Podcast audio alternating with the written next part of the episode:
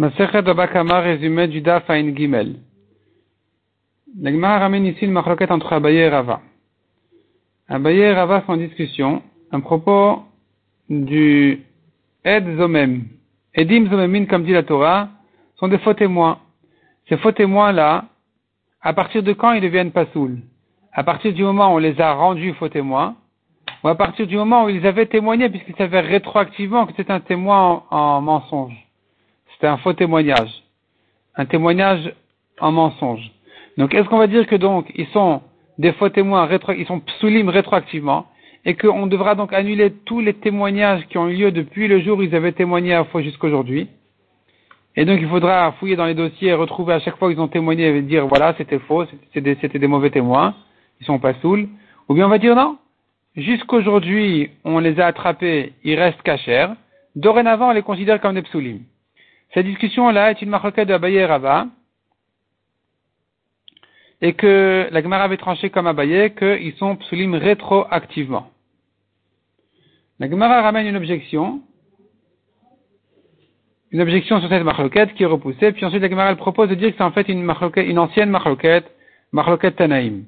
Là-dessus, la Gemara ramène une marloquette donc, marloquette Tanaïm qui ressemble un peu à celle-ci, et qui est expliquée d'après la Avamina de la Gemara de la manière suivante. Une marloquette entre les Chachamim et Rabbi aussi. Que selon les Chachamim, des témoins qui ont dit, des témoins qui ont dit, nous témoignons qu'un tel a volé, et qu'il a égorgé, ces faux témoins-là devront payer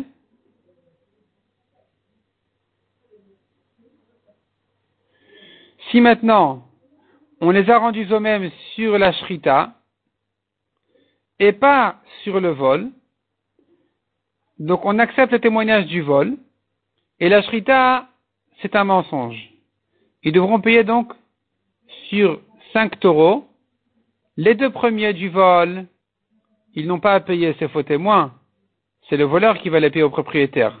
Le voleur devra rendre le double parce qu'il a deux témoins qui ont dit c'est un voleur.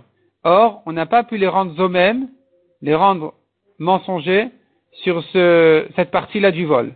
Par contre, le troisième, quatrième et cinquième taureau de plus qu'il faut payer, dans les cinq, dans les quatre et cinq qu'il faut payer sur la shrita, eh bien, ces trois de plus là, c'est les témoins qui vont les payer au voleur.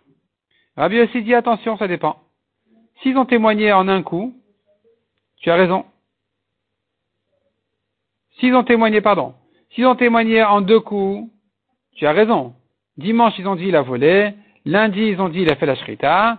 Il s'avère que le témoignage de la shrita est un mensonge. Alors, on va dire au faux témoin de payer les trois taureaux de plus. Donc, on va dire au voleur de payer les deux premiers taureaux et au faux témoin de payer les trois de, taureaux de plus au voleur.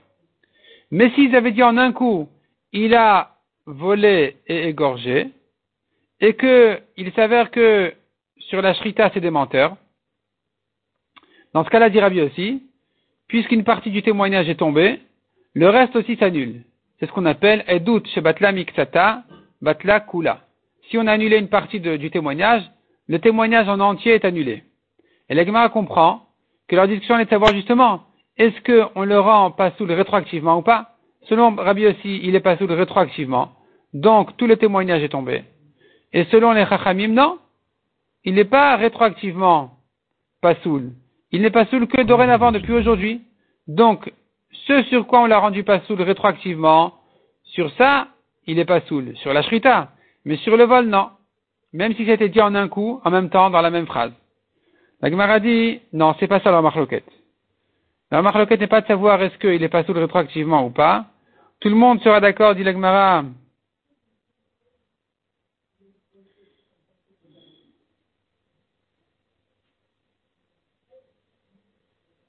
qu'il n'est pas sous rétroactivement, et que donc, si je considérais que leur témoignage était une seule et même parole, le vol et la shrita, alors il aurait été pas sous sur le tout en un coup. La discussion est à voir, puisqu'ils n'ont pas dit tous les mots en même temps. C'est difficile de dire dix mots en même temps. Comme on dit Zachor Veshamor Vedibur Echad. Les témoins n'ont pas parlé comme ça. Ils ont dit il a volé et il a égorgé. Il a volé, il a volé et égorgé. Quand tu dis ces deux témoignages là, un derrière l'autre, même sans laisser d'espace entre les premiers et derniers mots, est-ce que je considère ça comme une seule et même parole qui, quand une partie est tombée, le reste aussi? Ce que pense Rabbi aussi? Ou je dis non? Ou je dis non? Les Chachamim disent, même si ils ont dit immédiatement la suite, c'est considéré comme de paroles. C'est considéré comme de paroles.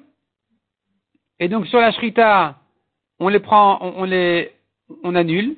La partie de la shrita, on annule. Et donc, le témoignage sur la shrita, on va annuler. Et le témoignage sur le vol, on va maintenir.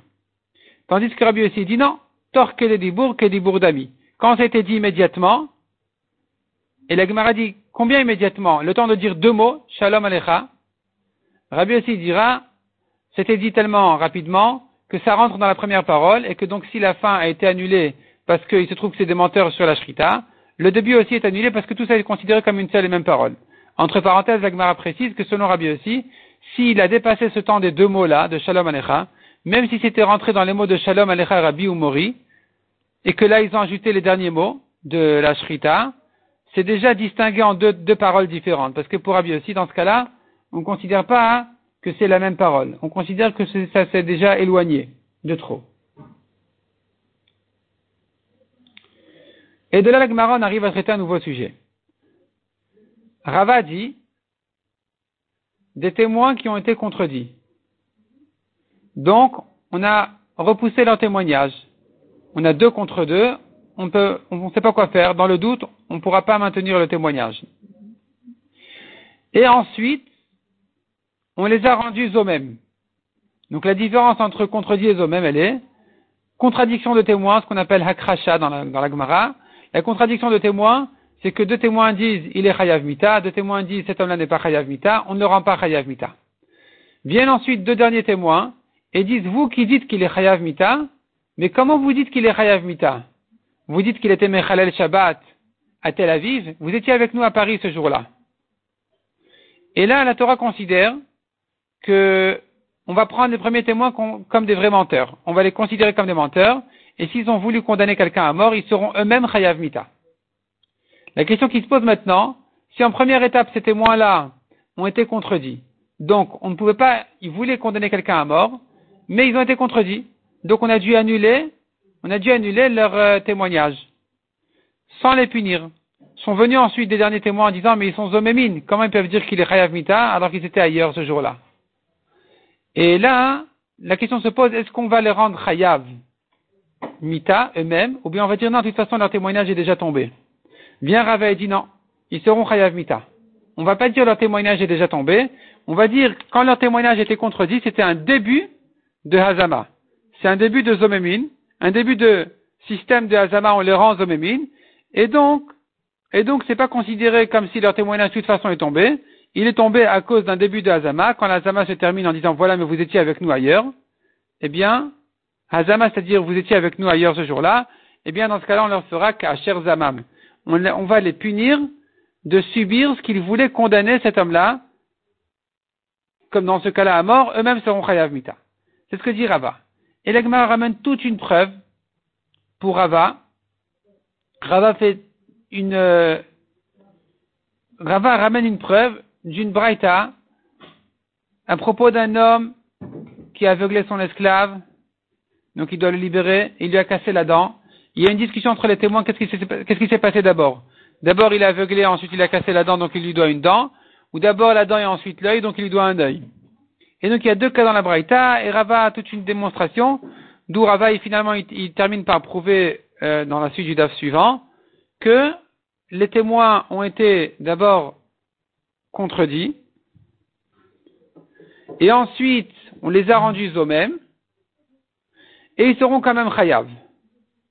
Et le cas serait, les premiers témoins ont dit, le maître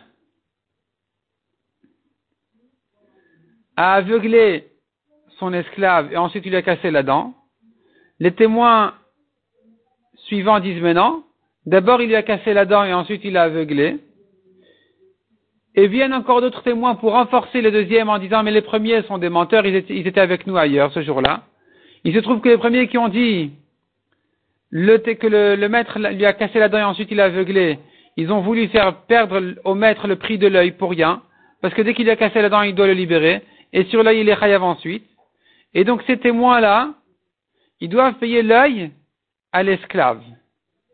Malgré qu'ils ont déjà été contredits par les témoins suivants, qui ont dit ça s'est passé autrement, qui ont dit d'abord il a cassé la dent et ensuite, euh, d'abord il est aveuglé donc il s'est libéré pour l'œil et ensuite il a cassé la dent. Et que donc, le premier témoignage a déjà été annulé, malgré tout, quand les rangs eux-mêmes, ils seront khayab. Donc d'après Rava, on a une preuve de là, que, même s'ils ont déjà été contredits, quand les rangs ensuite eux-mêmes, ils sont khayab. Abaye repousse la preuve en disant, non, on peut expliquer la braïta autrement, il n'y aura pas de preuve de là.